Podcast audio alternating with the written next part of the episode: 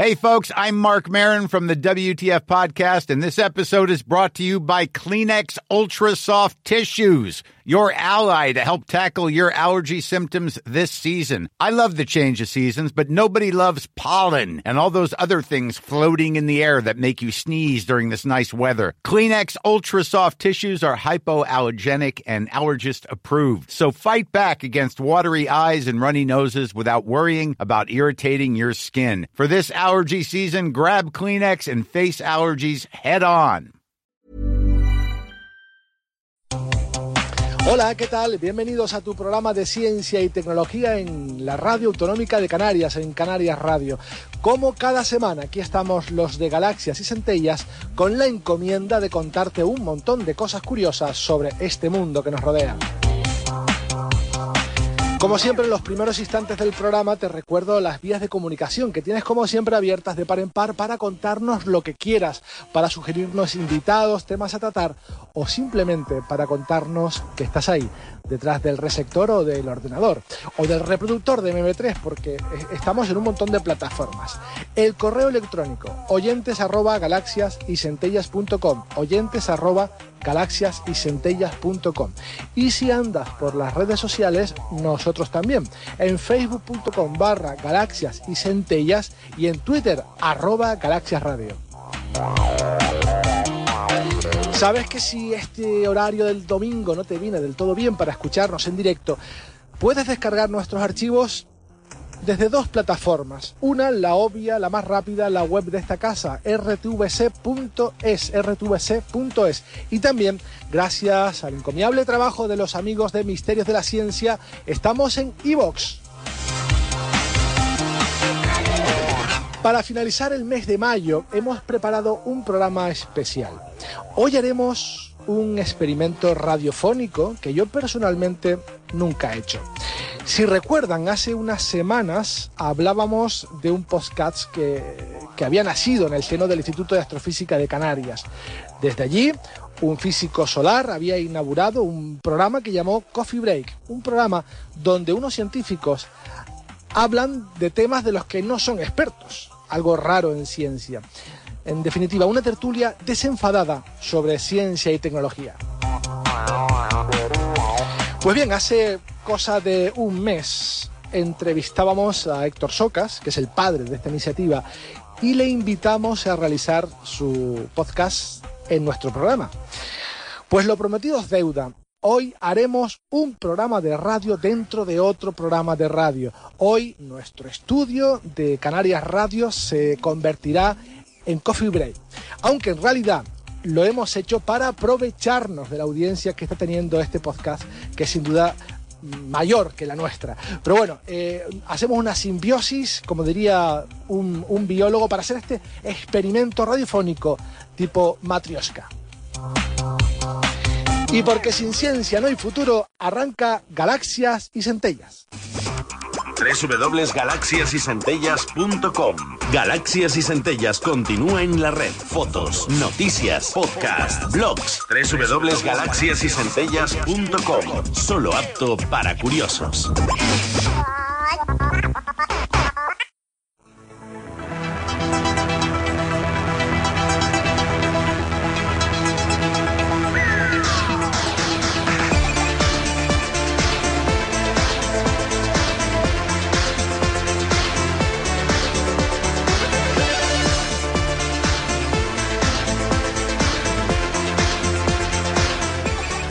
Antes de hacer el experimento, sí que no queremos perder nuestra cita habitual con la actualidad, actualidad científica, tecnológica y siempre que hablamos de información, nuestro portal de referencia es materia, es el país y uno de sus redactores es nuestro compañero Javier Salas. Javier, buenas tardes. ¿Qué tal? Supongo que yo soy la, la muñequita pequeñita dentro de la matriosca esa, ¿no? La última, la al Vale, final. Vale, vale, para, para ubicarme, digo, cuál es mi papel aquí. Bueno, que luego te puedes quedar, ¿eh? Yo no soy el, el- el director de Coffee Break, pero bueno, intuyo que... Pero es que ya sería, ya sería mucha gente hablando de cosas que no saben, ¿no? Efectivamente, el cupo de ignorancia se llena.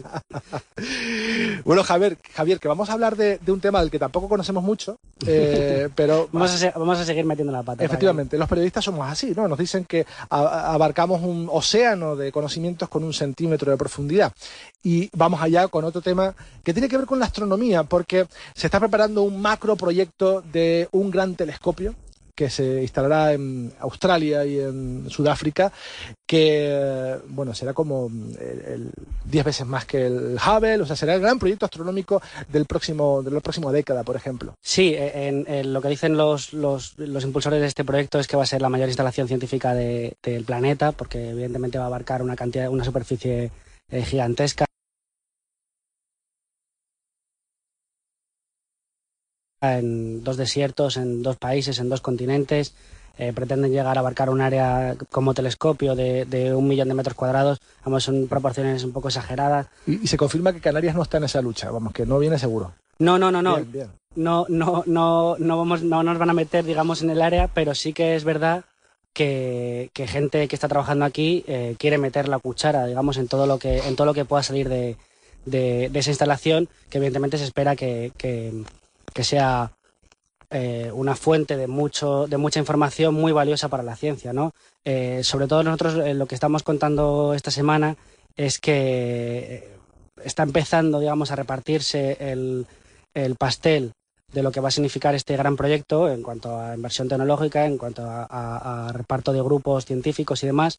Y, y España debería estar ahí, ¿no? De momento hay 11, 11 países que son miembros de este, de este gran consorcio eh, multinacional que va, que va a impulsar el SCA, que es, que es el, todavía no habíamos dicho cómo se llama, que así somos, así somos.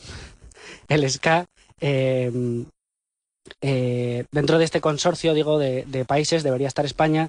Eh, 130 eh, científicos españoles han, han escrito eh, en, en conjunto un libro blanco para, digamos, para mostrarle a las- a- al gobierno las ventajas, los beneficios que podría suponer este, es la entrada como miembro de, de España en el, en el ESCA, tan sencillo como, como a la hora de, de repartirse los contratos, que, que va a ser de una, de una forma inmediata, estar allí, ¿no? Porque, porque si no, como nos reconocen los propios eh, científicos, si no entramos ya, nos quedaríamos con las migajas, ¿no?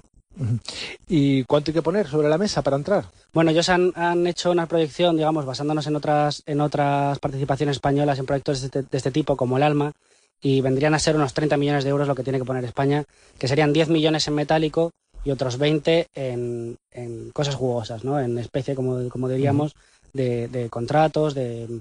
Pues es que este, este es un proyecto tan, tan gigantesco que, que abarca eh, inversiones en cuestión de supercomputación, porque todavía se va a generar tal cantidad de datos que, que todavía se está pensando cómo se van a procesar. Eh, una de las patas eh, más, más fundamentales del proyecto es que pretende ser, ser un, un proyecto científico verde, eh, con eh, toda la energía va a ser eh, a partir de, de- de fuentes de energía renovable. Ahí hay mucho, mucho proyecto muy interesante que podría, que podría suponer, pues bueno, digamos que, que- que tanto centros de investigación españoles como grupos de investigación, como empresas que se dedican al I+D, eh, pudieran, pudieran sacar un buen provecho. Estamos hablando de un proyecto que pretende llenar medio desierto de antenas, porque no hablamos de, de un CTA, que se va a hacer en La Palma con algunas decenas de telescopios. Hablamos de 100.000 antenas Sí, eh, esto, eh, esto, en en los- principio. esto es en la, en la primera fase. eh, En sería- la primera, pa- para empezar. Para empezar a hablar, sí, serían do- 200 antenas de las, de las grandes, de las que se pueden imaginar la- la- los oyentes de, que de 15 metros de diámetro serían unas 200, y luego de las más pequeñas, porque aquí, digamos, como es una, una- un proyecto tan tan sobredimensionado, tratan de, de- de pillar datos por todos lados, como, como, como, Sí. como diríamos, y, y de estas serían, serían entre 100, 100.000, 130.000 las que, las que estarían, eh, las que se colocarían en, un primer, en una primera fase, que esto estamos hablando de empezar a hacer ciencia, ponle allá en 2020. En una primera fase, cerca de 200.000 antenas en los dos desiertos. Bueno, mm, sé que, Australia y Sudáfrica son territorios muy amplios y extensos, pero vamos, en fin, habría que ver eh, cuál- qué impacto va a tener esto, ¿no? Bueno, ellos, aparte del impacto que, insisten en que son un proyecto verde, eh, sí que hay otra pata que es también muy interesante desde el punto de vista de, y creo que luego lo vais a estar comentando, desde el punto de vista del impacto social de este tipo de, este tipo de instalaciones científicas, Eh, hay también una red de mm, tratar de que el conocimiento que se genera allí no sea simplemente para, bueno, estamos en Sudáfrica y allí está la antena, pero todo esto se, se procesa en, laboratorios de, Europa, de Estados Unidos y demás, sino que pretenden eh, hacer trabajos con, bueno, ya están montados, digamos, determinados acuerdos con universidades de sudafricanas, eh, proyectos también de educación de los niños en la región, digamos que pretenden no olvidar un poco esa pata también social de, bueno, te vamos, te, te vamos, a poner aquí un, un, una mega instalación científica, pero tú nada más vas a aportar los obreros que van a hacer la carretera, ¿no? Esto digamos que es, que es el clásico que, sí. que ellos quieren evitar. Eh, hablamos de un poder de computación que dicen que será similar a 100 millones de PCs. Actuales. Sí, eh, y hablan de generar datos que sean 100 veces lo que se genera eh, en un año en, en, Internet. Digamos que son. Estos son, números que tú sabes que son proyecciones, ¿no? Digamos que luego eh, a, veces se, a veces se pasan, porque no lo hemos visto en, otras, en otros grandes proyectos de, este tipo, pero eso, como, como dices, es una de las, una de las patas fundamentales del, del proyecto, el, saber trabajar con esa cantidad de ingente de datos que se va a generar, porque, como, como señalaba hasta al principio, eh, la sensibilidad de, esta, de este telescopio va a ser, pretende que sea eh, 50 veces la del, la del Hubble. Eso es una, una cantidad de, de, de, información que hay que saber procesar. Sin duda. Lo que no sé, por último, Javier, si esto es un proyecto que eh, se va a quedar en el papel o realmente mm, sí que se va a hacer, se, va, se, se van a comenzar a fabricar ya.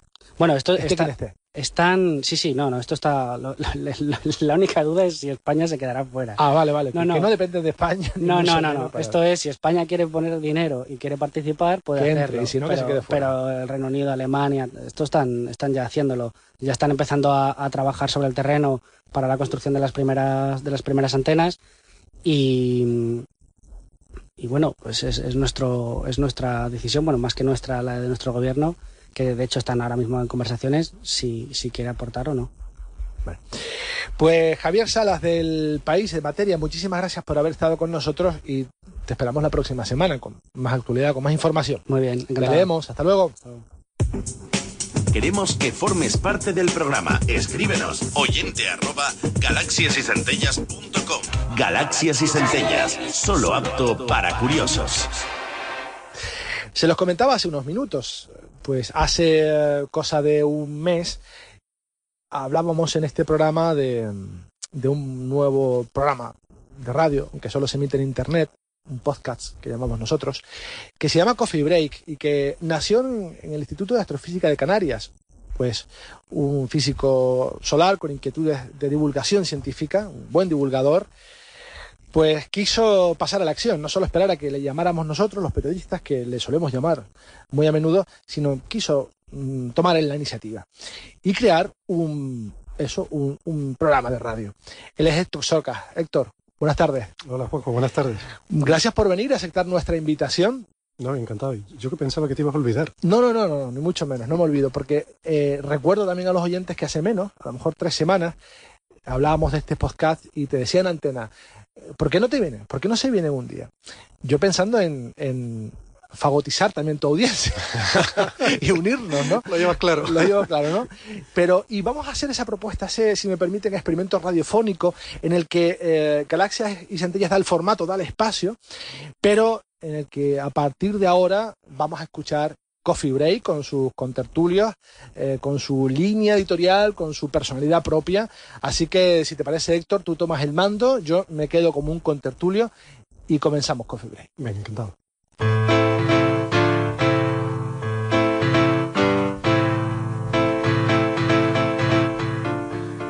Bueno, me hace muchísima ilusión decir esto, discúlpenme ustedes, pero buenas tardes amigos oyentes, bienvenidos desde el estudio de Canarias Radio, la autonómica, a eh, una nueva edición de Coffee Break.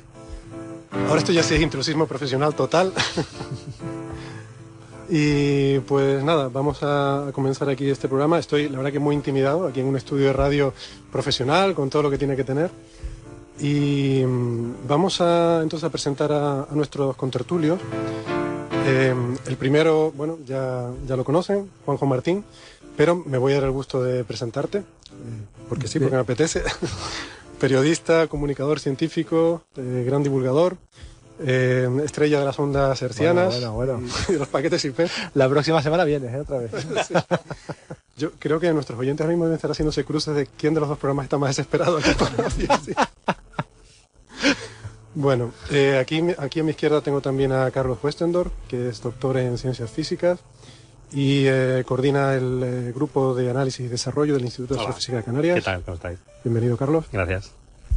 Eh, quiero aclarar que este podcast no es solo exclusivamente una iniciativa del Instituto de Astrofísica de Canarias, sino que también eh, intentamos eh, pues traer a gente de, de otros sitios, ¿no? Incluso traemos biólogos también a veces, y por eso No solo participa científico. no solo participan científicos, Había que llenar un micrófono. y a veces cuando fallan los buenos, pues llamamos a José Ramón Arevalo. No, no me siento ofendido.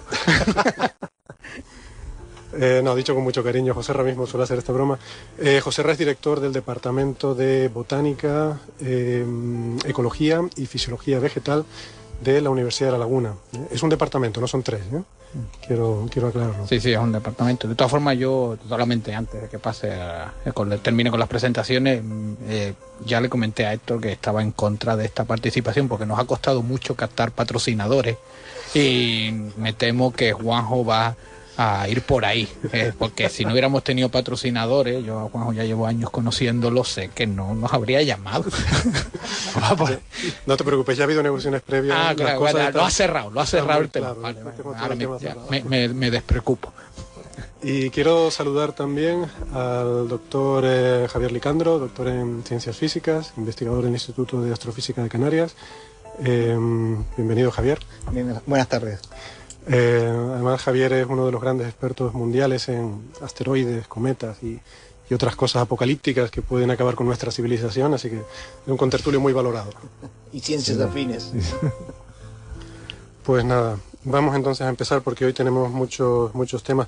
Por cierto, Javier, mm, quería preguntarte porque el otro día, aprovechando que tú no estabas, en Coffee Break, en nuestro último episodio, hablamos de eh, la misión Dawn y de su aproximación al asteroide Ceres y esas misteriosas manchas blancas que, que había visto en los cráteres. ¿no? Entonces, bueno, dijimos que con el paso del tiempo, según se fuera acercando Dawn a Ceres, pues que esperábamos tener más información sobre el tema. No sé si hay alguna novedad en estos últimos días que, que yo no haya visto. eh, No, de momento no hay ninguna novedad. Eh, hasta que no esté suficientemente cerca, dentro de un par de meses, una cosa así, como para activar ya el espectrógrafo y decirnos qué material se encuentra en esas manchas eh, más brillantes, eh, no tendremos la confirmación de lo que todos sospechamos, que tenemos, estamos viendo un hielo, ¿no? Eh, por el alta, la alta reflectividad de esas manchas. Pero bueno, Bueno, habrá que esperar un poquito. Habrá que esperar, habrá que esperar. Que eso no resuelve el misterio, porque si es hielo, habrá que preguntarse cómo demonios puede, puede sostenerse ahí ese hielo, ¿no? Pero en fin. ¿Y para qué, Eh, para qué sirve el hielo? ¿Para qué tipo de bebida? Sí, claro. Si no hay, creo que no hay cerveza. En hielo, serio, ¿no? hielo seco, No está claro. la hielo a secas, no. Eh, si fuera con whisky, seguramente no. Vale, me queda claro. Un escocés no te lo permitiría. Un gin tonic, nos quedamos con gin tonic. Bueno, venga, señores, vamos a entrar en materia y en antimateria. Y nunca mejor dicho hoy lo de la antimateria, porque hoy tenemos cosas sobre CERN, sobre eh, partículas y sobre muchas cosas.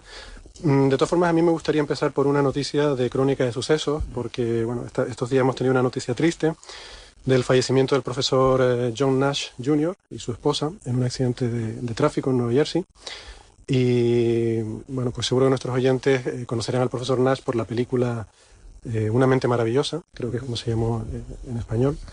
Y que, bueno, es una película que está basada en la vida de este famoso matemático, uno de los matemáticos más famosos de nuestros tiempos.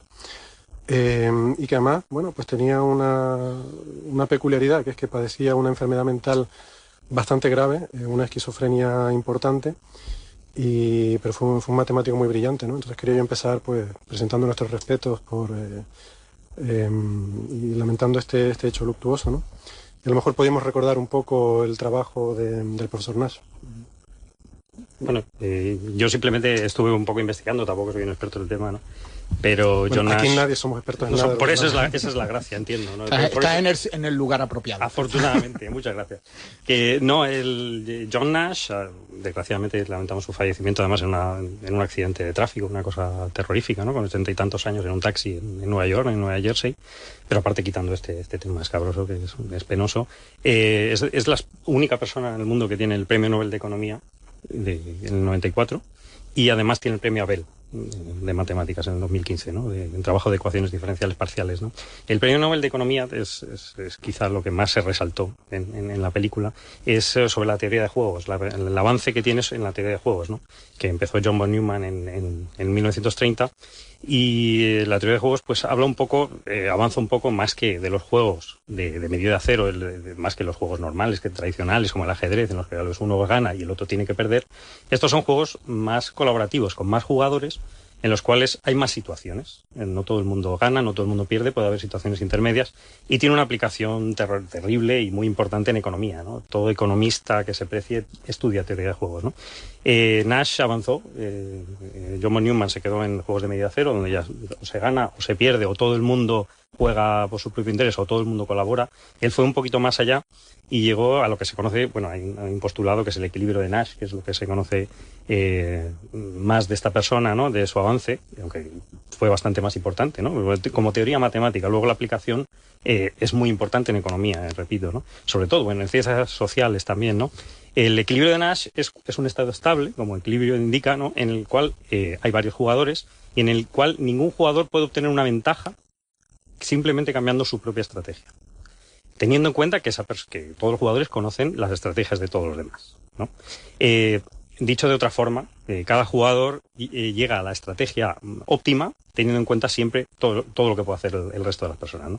Un, hay muchos ejemplos. Un ejemplo paradigmático es el, dilema del prisionero.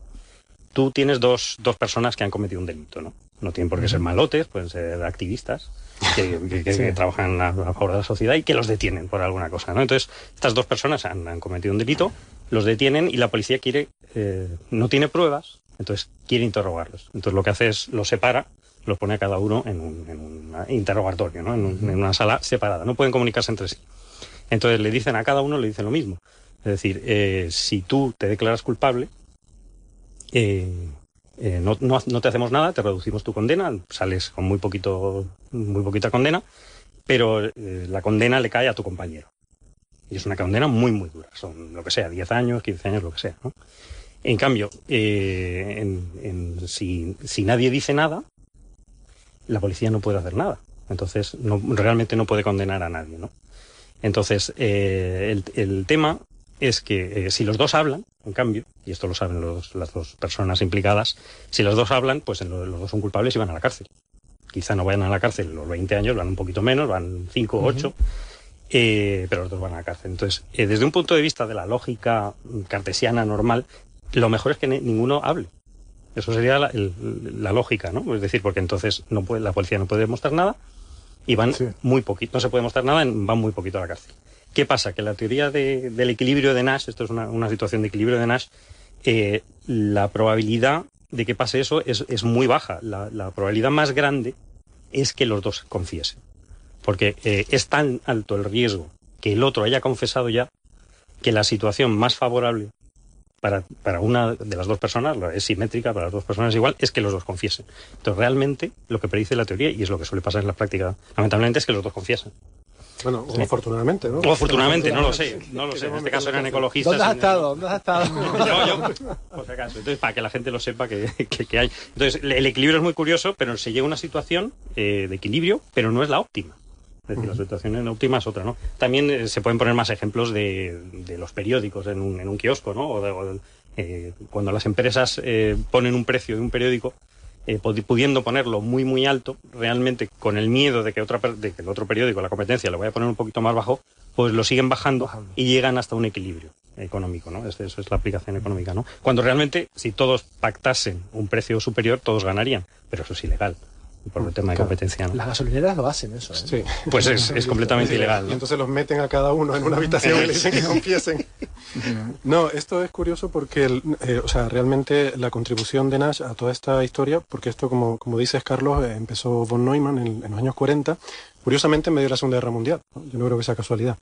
El von Neumann este era un genio. O sea, él, creo que es uno de los mayores genios eh, menos reconocidos de, del siglo XX y el tío trabajaba en todo, en muchísimas cosas. Fue desde padre de la bomba atómica hasta el motor a reacción, teoría de juegos, muchas otras cosas. ¿no? Eh, lo que hizo von Neumann en teoría de juegos era, eh, como tú dices, Carlos, eh, juegos estos en los que uno gana y otro pierde.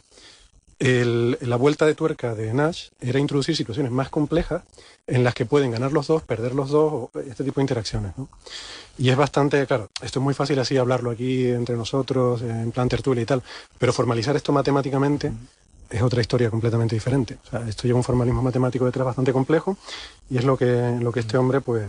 Y hace, muchos años, esto es de los años 60, ¿no? Años 60, sí. De to- de todas formas, eh, una de las cosas, también se ve en la película, eh, los rudimentos de su idea, y esto suele ser común en la mayoría de los matemáticos, los tiene con 19, 20 años. El reconocimiento le llega ya a los 60. Eh, esto lo digo yo porque cuando doy clases a mis alumnos, les digo, la mejor época creativa de ustedes se les pasó.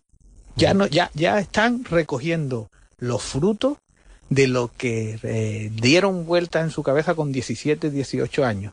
Y en la película y en muchas otras películas se ve que todas esas ideas aparecen con 19. Esto es algo que es repetitivo. Muchas veces lo que pasa es que el reconocimiento no llega hasta 60. Y claro, el mundo de la economía se acogió. También es verdad que le dan el premio Nobel en una época que estaba de moda la econometría que cuanto más funciones derivadas e integrales tuviera una teoría, pues más aceptación iba a tener, porque pensaban que, que el comportamiento humano se podría formular, se podía estandarizar por medio de funciones matemáticas.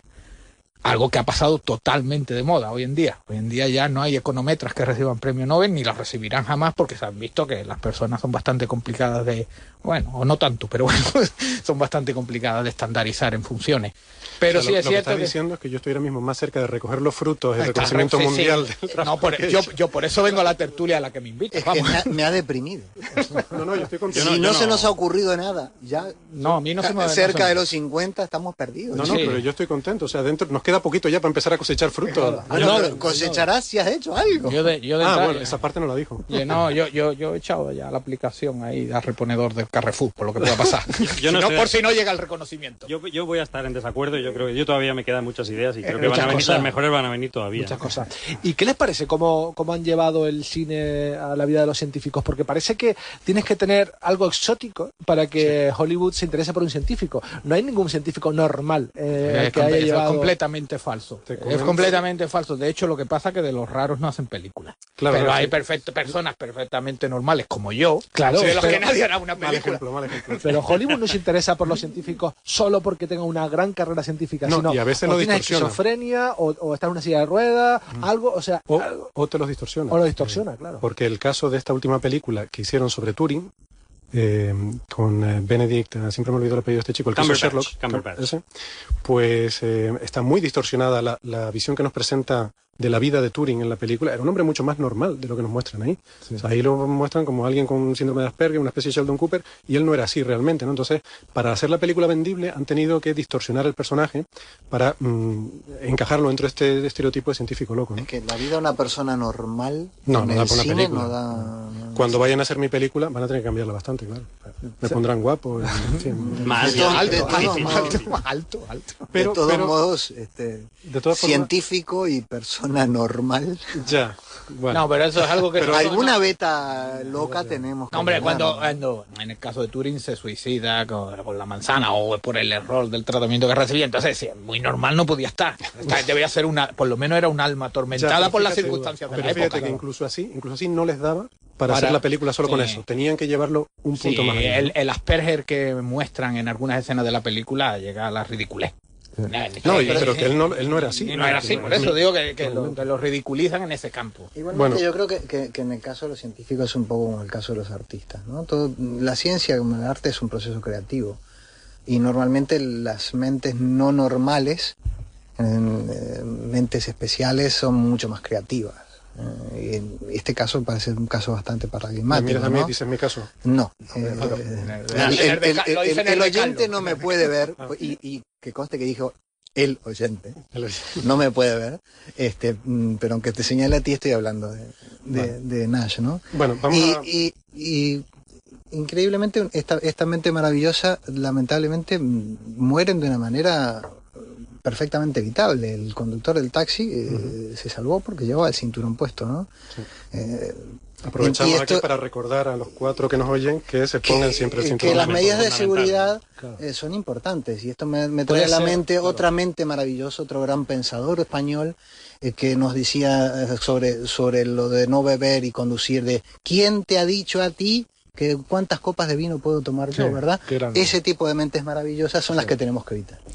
Bueno, que una persona muy, muy inteligente, un genio, pero luego no se abrochó el cinturón. No se Cosas el que- cinturón, ¿no? de No todas calculó bien las no probabilidades. bien. De No, yo tengo una teoría. Estos señores ya eran bastante mayores. Él tenía 86 años. Yo creo que él calculó la probabilidad y dice, total, para lo que me queda, Pata. casi que me ahorra abrocharme. y no, pues, que me queda en el Que, que sea ya. De todas formas, coger un taxi en Nueva York es una actividad de riesgo. No por tanto por las velocidades que puedan llevar, sino por las mamparas esas de plástico que ponen antirrobo, que ahí te, te- te- te cachas como vamos, como una papa. Bueno, señores, que esto es radio de verdad y aquí sí tenemos que respetar tiempos, ¿vale? Si nos vamos a una hora y media, me parece que Juanjo no nos lo No, va a no, no podemos, no podemos. Así que vamos a, vamos a pasar entonces a hablar de otros temas. Eh, además, hoy tenemos temas muy interesantes. Eh, el LHC en el CERN. eh, ¿Te acordarás, Juanjo, que el día que viniste a Coffee Break hablamos del LHC? Sí. Eh, porque teníamos la noticia de que se había, eh, se había vuelto a abrir, eh, le habían vuelto a encender la palanca, a subir la palanca, porque eh, desde el descubrimiento del bosón de Higgs y todo eso, habían estado en obras para aumentarle la potencia, llegar a energías todavía más altas. ¿no?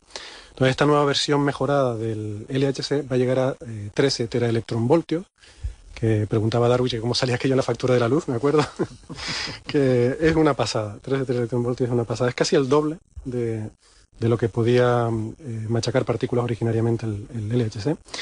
Y bueno, ya está empezando, ¿no? O sea, eh, hace poco eh, hicieron las primeras pruebas con 13 teraelectronvoltios y ahora mismo estos días han hecho ya las primeras colisiones. Han estado colisionando haces de protones a estas energías de 13 teraelectronvoltios. Entonces esto es una buena noticia, todavía no son colisiones científicas, digamos, están todavía en fases de ajustes, calibraciones y demás. Se espera que de aquí aproximadamente un mes ya empiecen eh, con esas calibraciones, con esas colisiones científicas. Y a mí me interesa mucho el tema, no solo por lo que nos puede enseñar de, partículas subatómicas, sino porque es muy interesante también para el estudio del cosmos. Eh, a los astrofísicos, aunque parezca mentira, nos interesan mucho las partículas subatómicas, porque uno de los grandes problemas que tenemos ahora mismo, que es lo de la, la materia oscura, ¿eh? que, bueno, lo hemos hablado alguna vez, ¿no? Pero por recordarle a los oyentes, eh, yo estoy seguro que todos los que nos estén escuchando ahora han escuchado ya todos los programas anteriores, o sea que esto es un poco un formalismo. Recordarles que la energía oscura, eh, perdón, estoy liándome, la materia oscura es eh, materia que sabemos que debe haber en las galaxias. Sabemos que debe haber esa materia porque vemos las órbitas de las estrellas. Esas órbitas siguen movimientos de, de dinámica newtoniana y podemos calcular la masa en torno a la que están orbitando esas estrellas y vemos que hay mucha más masa de la que, de la que cuadra con lo que vemos. Entonces debe haber materia ahí que no estamos viendo. Es materia además que no es simplemente que no emita luz, es que tampoco absorbe. Y además no emite luz en el infrarrojo ni nada. O sea, no es, no es simplemente que digas tú es que tengo una nube oscura allí que no brilla, no. Es algo mucho más profundo que eso. Es materia que pensamos que está hecha de otro tipo de partículas diferentes. Es materia que pensamos que prácticamente no interactúan entre ellas por, por otras observaciones que también hemos discutido antes.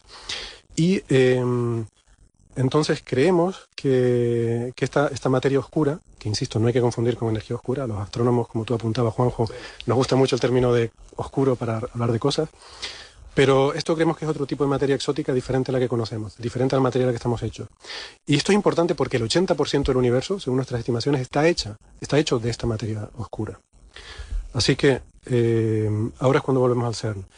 Pensamos que el LHC nos puede mostrar por primera vez las partículas de las que está hecha la materia oscura. Eh, hay observaciones de rayos gamma, eh, yo no sé si, las han visto, pero eh, rayos gamma emitidos desde el centro de la galaxia, que se ha visto en, observaciones de hace unos pocos años que eh, hay, una, hay un rango espectral donde hay demasiados rayos gamma, para lo que se espera. Hay una, una jorobita en, el espectro de emisión de rayos gamma, hay una joroba. Vienen demasiados rayos gamma del centro galáctico que no sabemos explicar de dónde vienen. Entonces, eh, se, ha, se, ha, hecho un modelo, eh, unos investigadores hicieron un modelo eh, con el cual esa emisión de, de, rayos gamma se puede explicar a partir de la aniquilación de partículas de materia oscura en el centro galáctico. Claro, hay que decir que el centro galáctico es donde más densidad de materia oscura esperamos que haya, ¿vale? Y bueno, y de hecho donde más, donde más se, eh, se ve que hay por esta dinámica estelar. Entonces, esta interacción de esta, de esta materia oscura, al aniquilarse entre ellas, genera rayos gamma y se piensa que son los que pueden dar lugar a esto. Eh, bueno, ha habido un par de propuestas, no voy a entrar en detalles, pero una de estas partículas eh, se llama el neutralino, eh, que bueno, pues, está en un rango de energía muy interesante porque es suficientemente pesada como para que el LHC anterior no la pudiera detectar, pero este sí podría. Entonces, según este modelo, estos rayos gamma que nos vienen del centro galáctico están producidos por la aniquilación de neutralino, que sería el responsable de eh, por lo menos una parte importante de la materia oscura que nos vemos. Entonces, esto me parece súper eh, interesante, ¿no? O sea, el, LHC ahora mismo está en condiciones, ya a base de machacar protones a 13 electronvoltios, de detectar si ese neutralino existe o no. Y si existe, de darnos la primera eh, fotografía de la materia oscura del universo. Entonces, yo estoy muy contento con esto. no sé ustedes qué No, opinan. es curioso que estés contento, ¿no? Porque yo, también estoy contento. Lo que pasa es que hay, hay otras teorías, ¿no? Que son objetos eh, no microscópicos, sino macroscópicos, ¿no? Está, está siempre, la materia oscura podría estar formada por cosas flojas, como lo llaman en inglés los WIMPs, Los WIMPs. débiles, eh, débilmente inter- interactivos, ¿no? Porque si fuesen altamente interactivos los hubiésemos detectado en Tierra. Y No, no, no solo eso, también hay observaciones eh, de colisiones de galaxias donde se ve que, la, eh, al igual que las estrellas pasan a través, cuando dos galaxias chocan, las estrellas están tan separadas que pasan a través, ¿no? Sin embargo, el gas, las grandes nubes de gas sí que se frotan unas contra otras y sufren un, un drag, un, un- un arrastre. La materia oscura que se ha visto en las colisiones de galaxias se ve que también pasa a través. Ujú. O sea, que no interactúa ni siquiera con ella misma. Claro, claro, claro. O No, sea, no es como las nubes de gas. Deben ser débilmente interactuantes, ¿no? Pero luego hay otra teoría que son los, son los machos, ¿no? Los eh, objetos masivos, ¿no? Por la- como como yo nombre indica, son más potentes, ¿no? Y, y es curioso, ¿no? Que nosotros deberíamos estar eh, un poco sesgados a favor de uno, pero no, eh, me veo que no, que aquí eh, vamos por le damos a todo, ¿no? Yo, yo hace Está tiempo que no bien. oigo hablar mucho de los machos, ¿eh? No sé si Es verdad, eso se ha, ido- se ha venido un poco abajo, ¿no? poco Por abajo, ¿no? el- Ha pasado de moda. decía- Sí, ¿no?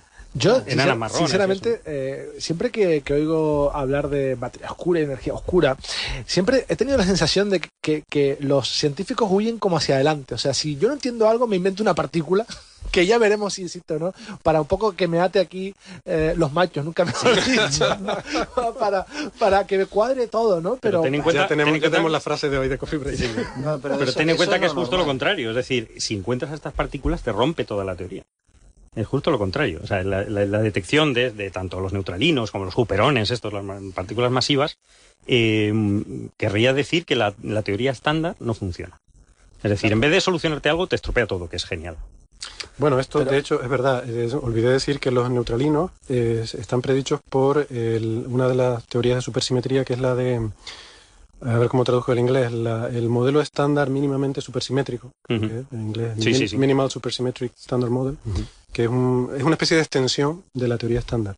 O sea, esto, efectivamente, esto le interesa mucho también a la gente de la comunidad de partículas, porque estas partículas eh, aparecen en una extensión, un, un plugin, ¿no? como en los navegadores de Internet, del modelo estándar de la física de partículas. Así Y- que... Y, lo- y lo- otra cosita buena que tiene esto, que es alucinante, que es que en cualquier caso, o en- en- en- de detectar una u otra, eh, también indicaría que hay varias dimensiones más, ¿no? Que no estamos teniendo en cuenta, ¿no? Que esto de introducir nuevas dimensiones es, es- a mí me parece alucinante, ¿no? Es decir, Eso es fantástico. que matemáticamente es muy fácil, que no cuesta nada, en el papel lo aguanta todo, pero ¿qué implicaría esta para nosotros, cosmológicamente, o no sé, como Sería que nosotros primera- no detectamos? pero es que no-. ¿Por qué pasan de nosotros estas, estas dimensiones, no? Que sería genial, ¿no? A mí me parece súper excitante, ¿no? Y como decía mm, Feynman respecto al anterior, que, que la ciencia es la creencia en la ignorancia de los expertos. Es decir, Sí, que, lo que queremos ir es a, a- Pues de a los lo que no conocemos. ya ni te digo. Bueno, nosotros somos lo, lo más. Lo- lo Según. Feynman, en la Según escala de Feynman. Estamos abajo. estamos Nuestra arriba. ignorancia, ahora mismo son cinco Feynmans. Son Muchos, muchos Feynman. Es, es, es interesante, eh, además, esto porque, eh, como, como decía Héctor, eh, hay, hay dos partes, ¿no? Desde el mundo sub, sub, subatómico que está estudiando el LHC y también el de las partículas de altísima energía que están estudiando muchos astrofísicos, ¿no? Nosotros hemos estado involucrados en, algunos, en algunas propuestas y experimentos que se van a hacer, eh, algunos de ellos desde, desde la estación espacial, para estudiar rayos cósmicos de altísima energía con, con estos problemas de asimetrías que tú estabas nombrando. Este, y también el, instituto está metido en con temas como el CTA y, y otros experimentos de altas energías que, hay en distintos lados, como Pierre y demás. Los Eh, realmente es, es- es complementario, los telescopios Magic. Eh, es, es increíble como vamos desde lo y, y muy in- infrapequeño a lo gigantescamente grande. ¿no? No, y lo conectados que están. O sea, cómo está conectada la cosmología vinculada a estas partículas sí. subatómicas. ¿no? Muy- ¿Cómo, cómo, cómo es algo tan, tan, tan pequeño eh, tiene que ver con el, con el macro, ¿no? con cómo funciona todo el universo, ni más ni menos? Pero sobre el, el arranque, el nuevo arranque del LHC, hay algo que a mí me hace mucho más feliz que, y que no has nombrado. A ver. seguimos estando aquí, no nos ha absorbido, Ah. no ha generado ningún Ah, bueno, agujero bueno. negro. Había que volver a, retomar el tema, ¿no? Yo estoy tranquilo. Será un super mal. agujero negro. He, vuel- he vuelto a respirar. Lo hablamos en el episodio 1. A mí me viene muy bien porque volvemos a recuperar con el caso del Sol la hegemonía de, de la apocalipsis del fin de la No, no, civilización. no, no, no, no. Pero eso lo tratamos en otro programa. Juanjo, sí quería comentar porque tú ya efectivamente has sacado a colación que nos gusta mucho, y es verdad, sobre todo a los astrofísicos les gusta mucho el término oscuro. Sí. Tenemos materia oscura, tenemos energía oscura, que es otra cosa totalmente diferente, ¿no? que lo hemos comentado en algún programa. Y además me, me di cuenta esta mañana y me acordé de ti eh, leyendo un blog, también tenemos la edad oscura del universo. La edad oscura. La edad oscura. El universo tiene una edad oscura, que lo, lo, lo podemos comentar en otro programa si quieres. Bueno, o sea, que de la que no tienen ni idea. No, no es que no tenemos ni idea, sino que era muy oscura. Era muy oscura. Muy oscura. Por- no se ve, o sea, imagínate. Pero, pero sí, sí, sí, es una palabra muy recurrente, ¿no? Lo de oscuro. Claro, yo- oscuro o tú- negro. al fin y al cabo, un astrónomo es alguien que se pasa mucho tiempo ahí perdido en una montaña de noche mirando para el cielo, ¿no? Sí, Entonces, seguro. Probablemente entre los adjetivos que se le ocurren a lo largo de la vida, pues la- un porcentaje alto La- debe ser cosas la- relacionadas con la, oscuridad. en la Biblia ya aparecía. Al principio todo era oscuridad. Es verdad. Pero la aquí primera frase. Aquí- pero aquí es al revés. Aquí al principio era todo muy brillante, que fue el Big Bang, y la oscuridad vino después. Ah, bueno, entonces Que cuando, están que es cuando alternados los Biblia. procesos. No, es que esto, es un poco antes de la Biblia. De todos modos, eh, sobre el comentario tuyo, Juanjo, de, de que nos gusta este, incluir cosas nuevas, raras, exóticas para explicar cosas, ¿no? Eh, mm, vale la pena decir que, que sí, que la gente suele incluir en las teorías eh, este tipo de cosas, pero eh, las incluye con ciertas justi- ciertos niveles de justificación, ya sea porque se extrapolan de, de datos o porque eh, complementan una, una teoría y, y que normalmente además nos tomamos el, el trabajo de a partir de, la, de, de predecir o, o de postular la existencia de la materia oscura, decir, bueno, si existe esta materia oscura, em, va, em, vamos a tener que ver estas cosas que todavía nunca hemos visto. ¿Eh? Y son falseables, es decir, Una buena son cosas que... tiene que ser eh, falseable. Tiene son que cosas una que- predicción que la pueda refutar. Efectivamente, la- si la teoría es buena, va a predecir cosas que vamos a poder ir a observar y, este, y ver si funciona o no. No es simplemente decir, y esos seres que usted ve, ah, son seres de energía. No, no, no estamos hablando de eso. No son seres de energía. y, y- y explíqueme, ah, pero son seres de energía. Demuéstreme usted que no son seres de energía. No, no.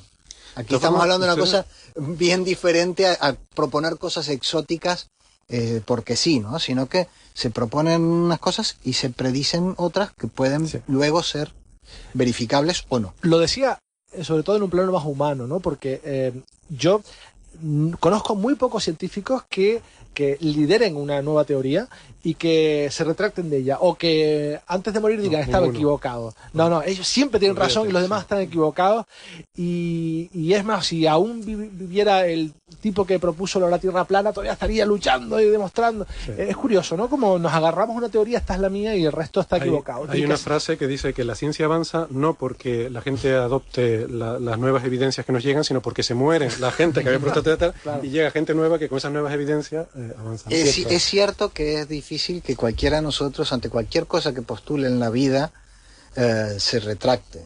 Eh, eso Sí, vale lo- para un científico, vale para cualquiera. Yo no sé si valgo como científico, pero yo lo he hecho un par de veces, ¿eh? En- en, Este, publicaciones sí, científicas. Pero, pero sí es cierto que, que hay muchísimos ejemplos de gente que dedicó su vida a, a probar eh, determinadas cosas y, me- y me viene me viene a la mente este Kepler, ¿no? Kepler quiso toda su vida ajustar las órbitas de los planetas a formas perfectas y acabó dándose cuenta y postulando las tres leyes de Kepler donde este, claramente ah, eh, fijaba las órbitas de los planetas en órbitas no per- en formas no perfectas, o sea que eh, no están así. No están así. Bueno, pues eh, nada, a mí, a mí me resulta curioso que la- siempre las teorías científicas empiezan como algo muy simple, muy, muy elegante, muy hermoso. Pues, no sé si la gente, a veces lo- los, artistas y también les parece que esto de la ciencia... No, no, la ciencia tiene su belleza y es en la simplicidad y en la elegancia, ¿no? Las teorías siempre empiezan con algo súper elegante, súper simple y luego empieza a venir gente con observaciones, con experimentos y mira, esto no cuadra, esto no encaja, entonces ya tienes bueno, le hago una extensión, le hago un plugin, le pongo no sé qué, le añado no sé qué cosa y van volviéndose cada vez más y más complejas hasta que llega un momento Hasta que hay una Es revolución. como el software, ¿no? Que al final hay que volver a programarlo No, de no, cero. No, la- la- el, no me- el funciona. método científico, de hecho, así, tiene las dos fases creativas. Son la primera, la generación de la hipótesis, y la última, la interpretación de los resultados. Eh, eh, hay dos partes creativas, por lo tanto, una persona poco creativa, aunque muy metódica, en ciencia tiene poco futuro, porque todo parte de las ideas, y al principio son todas ideas. Luego, eh, claro, la columna vertebral del método científico va a ser el diseño del experimento que te permita falsear esa hipótesis. Eh, si evite eh, decir que, bueno, que, que, es creativo, que es hermoso, pues no hay nada más hermoso que una idea. Lo que pasa que, claro, esa idea tiene que estar en consonancia con los datos que vayas a obtener después con, la, con el trabajo. Si no, no que en el caso de estas cosas del caballero oscuro, de la energía oscura y eso, la verdad que lo tienen fácil, porque no sé cómo van a falsear esas, esas hipótesis. Eh, porque ahí pegando, acelerando la partícula, no sé si demostrará mucho, algo puede demostrar. Dice, bueno, esto no va en contra, pero al final me he dado cuenta que todo va, la carga de la prueba va a recaer en el que te dice, no, eso no es verdad, dice, demuéstralo. Claro. Eh, al final la, la, carga de la prueba en este tipo de, de teoría va a recaer en el que, como si alguien te dice, Dios existe, tú le dices, no, dice, demuéstralo que no existe. Al final, eh, estamos invirtiendo la carga de la prueba, por eso se llaman teoría y nunca se llamarán leyes. O tardará bastante tiempo bueno, antes, que se, antes, que se conviertan en leyes. De todas formas, eh, bueno, yo no sé, me pareció, a mí me pareció muy interesante el tema. En cualquier caso, eh, vamos a ir pasando de, de temas, ¿no? Eh, hay otro tema ya, yéndonos un poco más a cosas más mundanas, más de, de aquí, de, de, este planeta y de sus problemas, porque um, parece ser que un equipo de biólogos, y yo no sé si José Rato has tenido ocasión de mirar esto, eh, han encontrado un, una forma, esto, esto la verdad que tiene su gracia también, ¿no? de cambiarle el sexo a eh, los mosquitos. Eh, o sea, hay un gen, al parecer, que eh, pueden alterar y con eso le cambian el sexo. Entiendo que esto es a nivel de embrión, o sea, no un mosquito adulto de repente lo convierten de macho a hembra, sino que un embrión de mosquito le pueden eh, hacer una alteración genética para que ese mosquito cambie de, sexo, ¿no? El que va a ser engendrado ahí. Y esto es muy interesante porque, claro, los mosquitos que, pican y que transmiten enfermedades son las hembras. Eh, y no debemos olvidar que hoy en día eh, la malaria es la mayor calamidad que sufre este planeta. Eh, es una enfermedad terrible que mata a muchísima gente todos los años. Es la enfermedad que más gente mata, creo, si no recuerdo mal. Y hay otras terribles, el dengue. Y hay otras terribles. Fiebre amarilla o hay unos virus que no sé ni pronunciar en África que, Sí, que pero eso es- ríete del ébola. ¿eh? Pero esos que están muy localizados, son, son muy endémicos de una zona. El Claro. problema de la Mm. malaria es que es muy extensa. La malaria está en todas partes. En todo lo que es la zona tropical. Pero con lo que te iba, lo que ibas comentando, eh, está claro, eh, a- hace tiempo que me comentaron que el siglo XIX fue el siglo de la química, el XX fue el de la física y la astrofísica, y el XXI es el siglo de la biología y la biotecnología. Y esto es algo que ya lleva bastante, ya, ya me llega- yo parece que estoy bien colocado, pero vamos, ahora falta que solamente que me exprese como tal. La cuestión es que ya hace ya tiempo que eh, esta, este tipo de, experimentos se han realizado. Hubo una, unas abejas asesinas que, americanas que empezaron a dispersarse por África, en la cual ya se empezó a repartir machos, porque los machos copulaban con las hembras, eran machos estériles, la hembra ya no buscaba otro macho y dejaba de reproducirse, y así controlaron la población. Eh, los y, y desde luego los transgénicos que llegaron aquí hace mucho tiempo han llegado para quedarse. Eh, la gente se, bueno, parece que hay bastante temor, pero un temor totalmente infundado desde el punto de vista científico, pero por parte de los tratamientos genéticos eh, van a venir las soluciones de lo, del próximo siglo, las soluciones a los problemas que nos vamos a encontrar en este siglo, un siglo donde vamos a estar mucho más poblados con unos problemas. No son problemas, porque yo no considero que la sobrepoblación sea un problema, sino que va a hacer que la población sea más vulnerable a este tipo de problemas. Y por ahí van a venir las soluciones. El hecho de que hayan conseguido hacer esta transformación eh, genética no me sorprende nada. A mí me sorprenden todavía mucho más cómo son capaces de meterle el genoma de un pez a una, a una fruta de forma que ese genoma del pez evita que la fruta sea atacada por insectos. Estamos ya mezclando a todos los niveles. Algunos dicen que estamos jugando a ser Dios. Estamos haciendo lo mismo que hicieron nuestros ancestros, solamente que nosotros tenemos la capacidad ahora de ir a más profundidad, pero ya hicimos la, las mezclas. Se lo digo para todo aquel que tenga un perro tekel, que no crea que los perros son así. Que esto fue tratamientos genéticos de años y años y años hasta que salga ese perro tan feo. No, O sea toda, que- la historia, toda la historia de la humanidad, el, el propio perro es un lobo domesticado. es decir, Sí, sin duda. ahí está El- manejado, el tratado. millo, el maíz, el, Sí. el trigo. el problema yo creo que es cuando te lo comes. O sea, si, No come el es- perro. No, no, eso no lo sé, pero no he probado. Pero, pero si te comes las cosas transgénicas sin antes haberse probado en humanos suficientemente, yo ya me mosquearía. O sea, yo creo que antes tiene que haber una- un mínimo de control de calidad con, con- con una población restringida cuando no estemos ingiriendo eso. Otra cosa son las poblaciones. Hombre, si el llegamos a un nivel de superpoblación la alternativa sea morirte o comer transgénico, pues Hombre, igual me habrá tiempo Si me para- pones así, se me quitan muchos problemas, claro. Se me pone uno solo, entonces.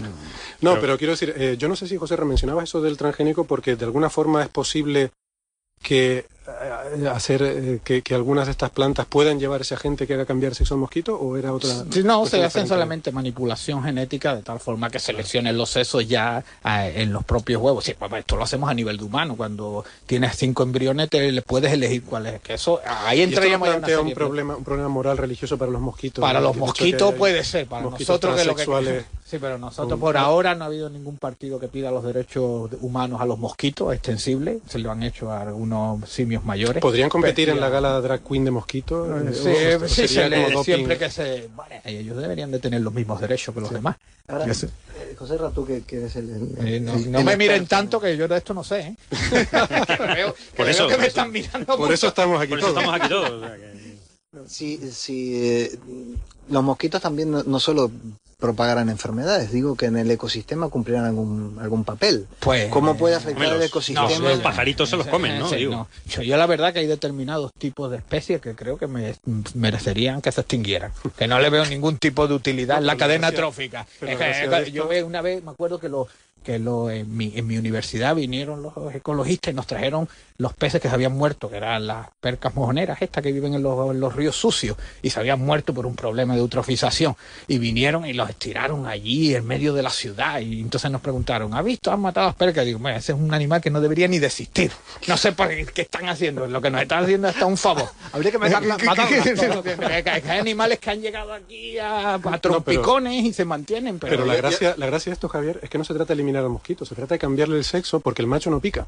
O sea que Sí, es pero previsible que la- Eh, pero la si- mayor si parte de efectos- machos, Claro, la población no acabas vas a con- reducir. algo, algo así, un problema se plantea tarde o temprano, o sea que sea partenogenético y solamente O, se o si es solo reducir la población a ciertos niveles o lo que fuera. Yo ¿no? entiendo que lo de, que to- se de trata- todos modos, yo me puedo imaginar que si a los animales les preguntas qué especie animal quieren que se extinga, que, que- claro. que es la que jode, ya sabemos cuál dirán. No, lo que pasa es que nosotros organizamos mejor. El ecosistema. se puede decir jode. Sí, sí, sí. No es mi programa. Bien, bien. a mí me van a meter en la cárcel por intrusismo de no- yo, yo siempre estoy temiendo por los patrocinadores. Yo siempre veo que es algo que cuido mucho. El único que se preocupa aquí.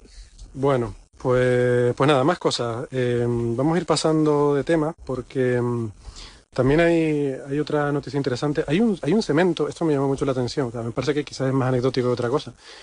Pero no sé si ustedes lo vieron. Hay un cemento que se repara solo sus propias grietas porque tiene eh, está lleva incorporada una bacteria que está encapsulada de forma de forma hábil ahí de alguna forma que cuando al cemento pues, le salen grietas y entonces el agua se filtra lo que nos pasa en las casas cuando haces la casa y tiene una filtra eh, tiene se te hacen grietitas de asentamiento y tal se mete el agua. Qué pasa el agua Mm, disuelve el encapsulamiento de estas bacterias las bacterias se ponen a trabajar y por lo visto lo que hacen eh, es que de alguna forma no entiendo muy bien el proceso, pero acaban reparando esas grietas del cemento. O sea, el propio producto que, desecho, que, que- que ellas expulsan ¿no? Eh, roca caliza. el propio producto desecho de la bacteria, La- el eh, han conseguido que la bacteria coma lactato del calcio y que o sea, se come, el, se come el cemento y genera... se come el cemento Y caga- y, caga roca caliza. No, no, no, no, no, un no, poco, no ¿no? es cemento, pero No es es- cemento. eh, lo que evita es que la grieta permanezca abierta para que la erosión pare ahí en ese Sí, para que momento. no entre agua, Eh, claro. Eh, el problema de la grieta no es la grieta en sí, sino que a partir de ahí es como, es como se dice, es una beta por la que van a entrar todos los factores meteorológicos a romperlo. También eh, eh, viene del mundo del- de los transgénicos. El- no, es, no es tanto que no existiera, que sí existían, sino que han hecho que la bacteria sea resistente a los tratamientos para incorporarla a estos materiales. Lo que pasa es que está todavía a nivel experimental, pero vamos, no es más que corroborar lo que comenté antes. El mundo de la biotecnología eh, nos va a dar grandes sorpresas en los próximos años. Ustedes estarán con los caballeros oscuros, pero eh, la- la- el mundo va por la biotecnología. ¿eh? Están a tiempo de cambiarse estudiar biología. No, los caballeros oscuros es mejor porque no se pueden ver, entonces podemos decir lo que nos dé la gana. Exactamente. Y antes cuando enumeré las cosas oscuras y tal, ni siquiera entré en lo de, lo de negro, porque luego también tenemos los agujeros negros, Eh, además de la materia oscura, no sé qué y tal. Y, y ya lo hilo entonces con el siguiente tema, porque tenemos también esta semana, la- la- eh, se, se ha batido el récord de la galaxia más brillante que se ha observado en el universo. y casi nada. Y esta, esta es una galaxia muy, muy joven. Esta galaxia la estamos viendo ahora como era cuando el universo tenía solo 1.300 millones de años. ¿vale? El universo tiene ahora cerca de 14.000 millones. Pues esta galaxia está a 13.000 y pico, o a 13 casi 13.000 millones de años luz, de forma que la estamos viendo cuando el universo tenía 1.000 millones de años. ¿vale? Y, y esta galaxia es súper luminosa. Esta galaxia brilla, eh, pues... eh, el número es, claro, estado en trillions, que es americano, serían unos 12 billones de, de veces el brillo del Sol. Y entonces, a mí lo que me llamó la atención de, de, este, de este artículo es un- una cosa que suelen hacer los científicos, que es darle la patada para adelante al problema. ¿no? Resulta que entonces se preguntan, bueno, ¿por qué esta galaxia es tan peculiar? ¿Por qué brilla tanto? Y la conclusión es, bueno, porque tiene su núcleo es muy brillante, es un núcleo muy activo. Sabemos que los núcleos, sobre todo las galaxias muy jóvenes, están alimentados por un gigantesco agujero negro supermasivo. Creemos que hay uno en nuestra, pro- en nuestra propia galaxia. Ya entró el agujero negro. Normal- ya está el agujero negro. Había hay que tocarlo, había que el tocarlo. Que no negro. sé cómo. Agujero negro. Agujero negro. Es el comodín, eh, vale, vale, vale para explicar todo, hasta lo brillante. Hasta lo brillante, efectivamente. Es que los agujeros negros son algunas de las fuentes más brillantes del universo. Y esta galaxia, entonces claro, lo que dicen es, ¿por qué esta galaxia es tan súper brillante? Y dicen, bueno, es peculiarmente brillante porque probablemente su agujero negro rota muy despacio. Y se quedan tan tranquilos, digo, pero a mí no me has explicado nada. O sea, me has dicho que es una galaxia peculiar porque brilla mucho, y me dices que probablemente es porque su agujero negro es peculiar porque rota poco. Bueno, pues tú solo estás propagando la pregunta. ¿Por qué ese agujero negro es peculiar y rota poco? No, es porque habrá otro agujero negro. o un super agujero negro más. No, es la materia una, oscura. Esa es una explicación, que hay un super agujero negro como es tan antigua, Bueno, eh, que se creó al principio. Los agujeros negros, por lo visto, eran más grandes al principio. Pero eso es otro problema que tampoco tiene explicación. Decían que- que... rota más, más lento porque tiene menos presión de radiación, ¿no? Que, y eh, deja entrar más materia, pero... Por conservación de momento angular debería haber un momento angular en la parte externa de la galaxia inusualmente grande. Si así si fuera así. Bueno, no necesariamente, dependiendo de cuál fuera el momento angular de partida de la galaxia. O sea, tú Hombre, estás partiendo eh, que la galaxia eh, globalmente tiene un La momento galaxia angular va a tener un momento angular inicial. Sí, pero que no tiene por qué ser como Pero, el de pero, nuestra. o- pero si tienes un agujero supermasivo el- y él se lleva casi todo el momento angular, debería rotar rapidísimo en cualquier caso. Con lo cual es peor. De hecho, falta que alguna vez digan, chicos, pues no sé. no, es que debería haber otro agujero y tal. Bueno, No, no, que- oye, que no sé, estamos que no soltando Yo ideas. yo lo he De intentado- eso se trata. Yo lo intent- un brainstorming. Un brainstorming. Eh. Que, que lo digo que, que en esa, eh, esos científicos que hacen descubrimientos, eso huyen hacia adelante y no, Pero- no dicen, mira, no sé. Intenta, Pero ves, Juanjo- intenta publicar un artículo diciendo que no sabe lo que Lo, es. lo de la- lo de so- los agujeros negros es un ejemplo clarísimo de En que Jumbo le ofrecemos soluciones inmediatas las surgen 24 a horas. consecuencia, Si no, se postulan a consecuencia de cosas con- de una teoría y postulan un montón de cosas observables a raíz Como de doméstico, contamos con. Cierto. Eh, Cierto. Ahí sí acertaron. Ahí tienes una- un ejemplo muy claro de cómo funciona. Bien, bien, pues yo creo que mm, vamos a irle poniendo punto final a esta edición de, de Coffee Break. Em, quiero fin, darle las gracias a Juanjo y a Canarias Radio La Autonómica por invitarnos a, a estar hoy aquí. Yo me lo he pasado muy bien, no sé ustedes. Muy bien, encantado. Yo como en casa. Eh, Juanjo no tenía ganas de trabajar hoy, lo tengo clarísimo. Lo, lo mejor han sido la bebida y las pastas. Sí, sí. El próximo día las traemos nosotros. Bien, bien, bien. Solo quería de ahora recordar. siempre aquí, ¿no? Sí, sí, ya aquí cuando Vale. quieran. O sea, ya que s- ya le dimos lo del parking y ya cuando... Ah, Muy bien. No, nos manda, mándanos el chofer, que tenemos cosas que hacer.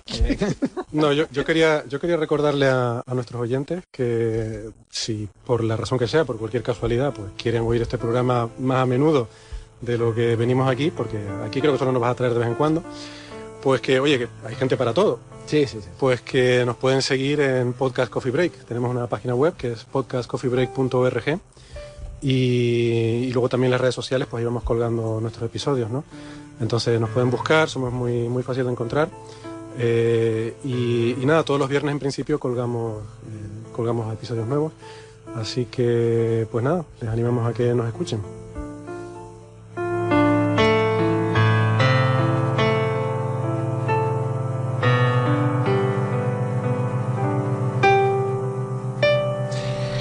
Bueno, ya tomo el mando otra vez de Galaxias y Centellas. Eh, Héctor, muchísimas gracias por haber estado con nosotros. A los eminentes contertulios, muchas gracias también por haber estado en, en Galaxias y Centellas. Ha sido un placer.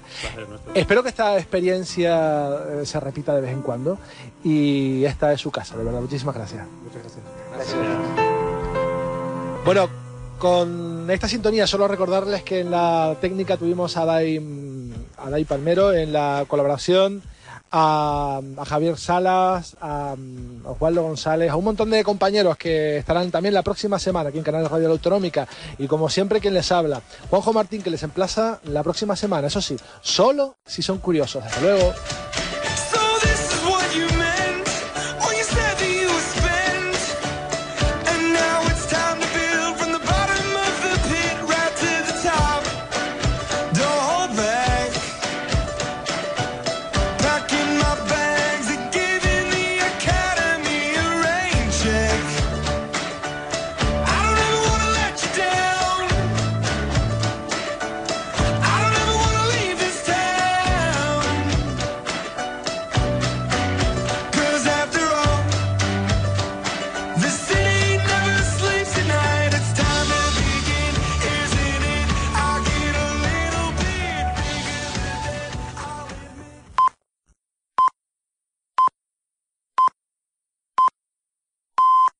Cuatro de la tarde en el archipiélago canario. Bienvenidos a las emociones.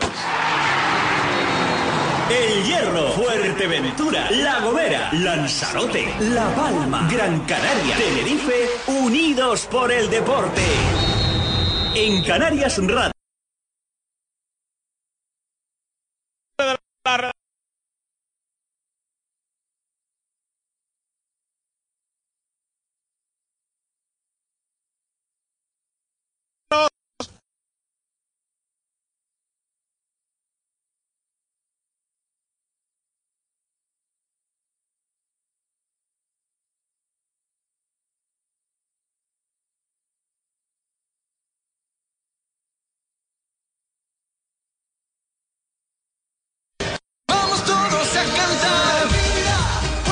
De una mañana que no ha podido ser peor. Eliminado el Granca, eh, la ACB, Las Palmas Atléticos marcha a tercera división y no pueden seguir avanzando ni Real Sporting. Hi, this is Craig Robinson from Ways to Win, and support for this podcast comes from Invesco QQQ the official ETF of the NCAA. Invesco QQQ is proud to sponsor this episode and even prouder to provide access to innovation for the last 25 years. Basketball has had innovations over the years too. We're seeing the game played in new ways every day. Learn more at Invesco.com slash QQQ. Let's rethink possibility. Invesco Distributors, Inc.